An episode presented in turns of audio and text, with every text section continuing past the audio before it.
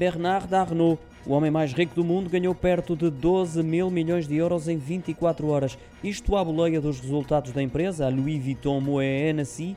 Com isto, o empresário francês tornou-se a primeira pessoa fora dos Estados Unidos a superar uma fortuna de 200 mil milhões de euros, um feito só alcançado até ao momento por Jeff Bezos e Elon Musk, que fecham o pódio do ranking dos homens mais ricos do mundo. Recupera os resultados da marca de luxo francesa referentes aos primeiros três meses do ano. Os lucros atingiram um valor recorde de 21 mil milhões de euros, representando um crescimento de 17% em relação ao período homólogo.